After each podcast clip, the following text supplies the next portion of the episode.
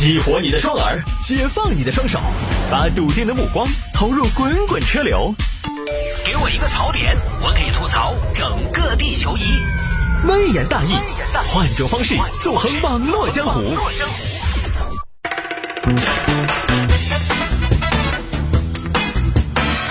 来吧，欢迎各位继续回到今天的微言大义啊！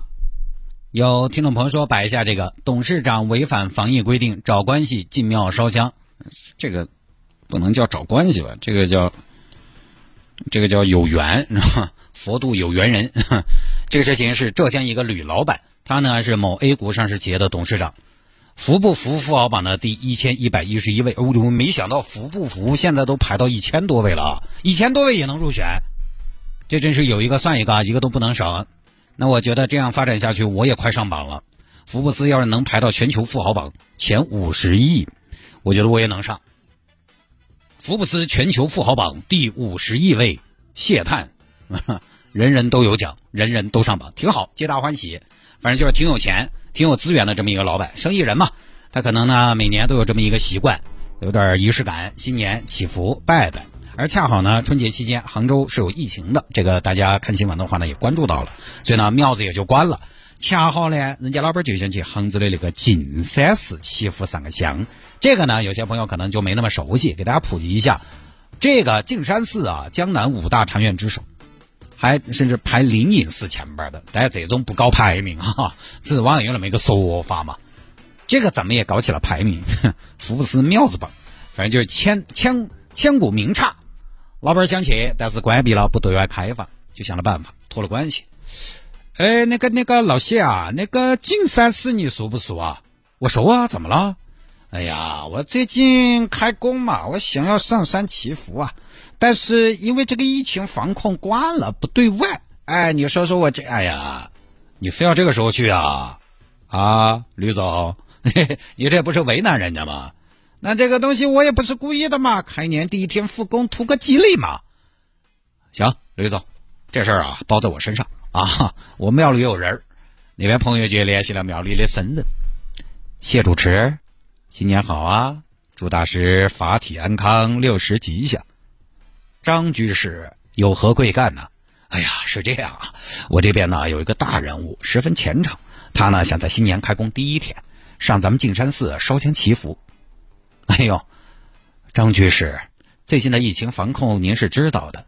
春节期间这山门紧闭，清淡无比，我们也不可随意坏了规矩啊。哎，谢主持，我也不是那强横之人。若是敲锣打鼓、成群结队，我自然不会强人所难。只是一方面，这大施主一心礼佛，虔诚的紧呐；另一方面，这都低调来的，没有随从，也没有跟拍。这个主持您可以放心呐，偌大一个径山寺，难道还容不下一颗虔诚的心吗？哦，这样啊，若是真的诚心礼佛，我们倒是可以特事特办。张居士，这大施主什么来头啊？请得动您来说请。哎呀，我跟你说，这个大施主啊，上市公司老总，而且啊，福布斯富豪榜都有名字，当真？当真呐？多少名啊？一千一百一十一名。哦，排名倒是靠后了一些，但是能上榜也实属不易，已然是人中龙凤啊！当然了，也麻烦您转告，我们出家人视钱财如粪土，身份、地位、财富这些都不重要，重要的还是看重大施主的诚意。冒昧的问一下，大施主他能不能提供四十八小时核酸证明啊？他他是低风险，他也要核酸健康码行不行？哎呀！张居士啊，你这是为难老衲呀！主持你放心啊，保证低调来低调走，低低调调磕个头。行吧，我就跟庙里的武僧队长说说，到时候大施主来了，在山门前打个电话便是。好，咱俩关系进去了。大施主这边这边这边，哎哎，好好好好好。哎呀，这个寺里面难得清净啊，千年宝刹，今天更是多了一份肃穆和厚重啊。是啊，大施主。春节期间，我们寺都没有开放。往年这个时候，那可是人山人海，人声鼎沸，音韵缭绕啊。今天呢，寺里就您一个香客，算是千年未有的奇景啊。哎呀，师傅，您这么一说，在下好生惭愧。众生平等，我这不是搞特殊吗？哎，大施主多虑了。谢主持说了，特事特办嘛。您是上市公司老总，上下游产业上，呃，产业链上关乎多少人的生计呀？您来祈福就是为民祈福，您来祈福就是为发展祈福。侠之大者，为国为民，为国为民者，别说烧香礼佛，就是住进来，我们也欢迎。哎呀，师傅这番境界我自己都没想到啊！看来在下还是要学习的地方还是有很多嘛啊！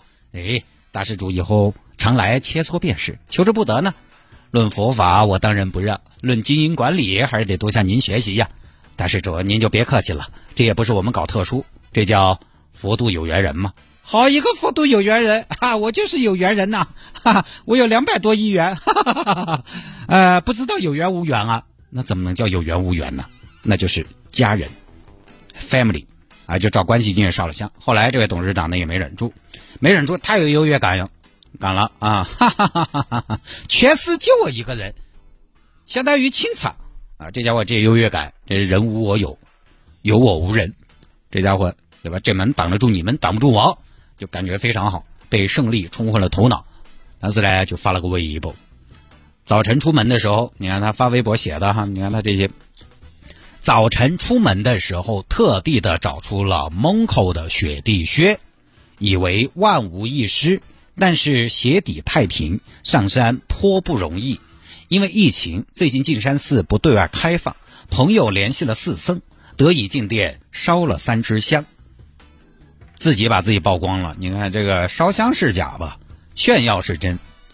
你看刚刚短短的那么几句话里边，就两个点。可能在秀一些东西啊，就是就把自己曝光了，发了一个微博，把自己曝光了，顺便把人家也卖了。结果呢，这这事儿吧，就引发了热议。现在径山寺景区方面也出来说了，不知道游客从何处进寺，但因此事发生后，寺庙也加强了安保措施，目前周围有三十个保安值守。但这个显然这个解释呢，并不太服众，因为人家自己都说了。找了僧人进去的，人家又不是偷偷摸摸进去的，私自闯进去的。你布置保安，人家是通过内部人员进去的，这跟保安有什么关系？所以现在是呢，不太能说服大家的。就是我看这个新闻吧，我也就不太明白。你说你这个老板，你也是一个上榜的人了，怎么还处处都有一点炫富的迹象呢？你看，还蒙克的雪地靴，你直接就说雪地靴就好了嘛，还要把牌子说出来。千万不要说是很自然的打出来的哈，那个输入法中英文是要切换的，那一定是故意里边打出来的，觉得这个信息很重要，我才发出来。你就发个学弟学大就懂了，对不对？我觉得我都不好意思那么发。今天早晨出门时怕手机没电，特地找来我的劳力士，以为万无一失，结果发现还是有问题，表是假的，停了，就相当于这种。其实一句话你听得出来，也看得出来，那哪些是要炫，要要炫一下的，所以我就不太明白，你都几百亿的身价了，还需要提蒙口？你甚至可以把蒙口收购了。我哪天如果有两百多亿身价，我不晓得我会膨胀成啥子样子，我不会有任何的品牌露出，因为那个时候我会觉得我那个身价，我露出任何品牌都是给那个品牌打广告。你那么大个富豪，当然这个不是这事儿重点啊，重点呢，其实这种事情为什么舆论总是有比较高的热度？我觉得还是涉及到大家一个问题，就是非常看重的一个问题——公平。大家对这个问题关心，关心的根本还是公平和特权。虽然说，呃，大家也知道，绝对的公平呢，它并不存在，对吧？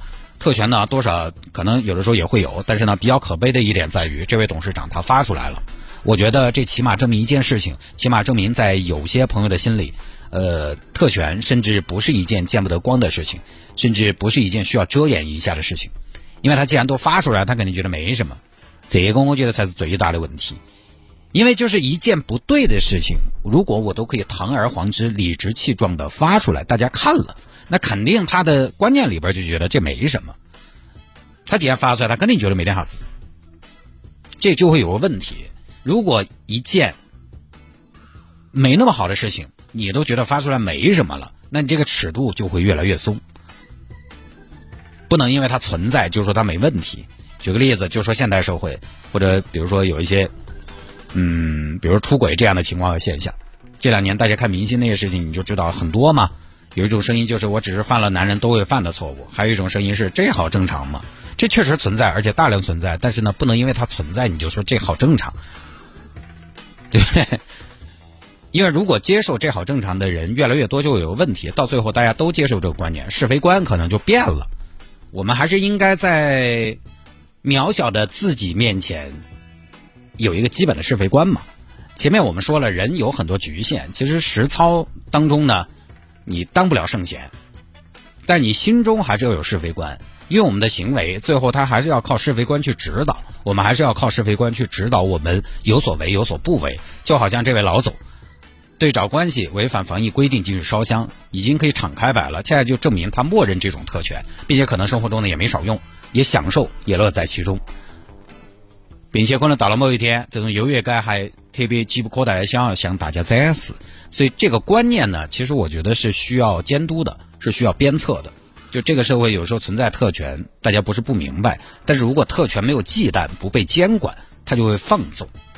所以啊，网友们，我觉得要相关方面有一个合理的说法解释，我觉得其实它也是一种很正常的监督。好吧，这个就跟大家分享到这儿啊，进段广告，广告之后接着回来聊今天的微言大义。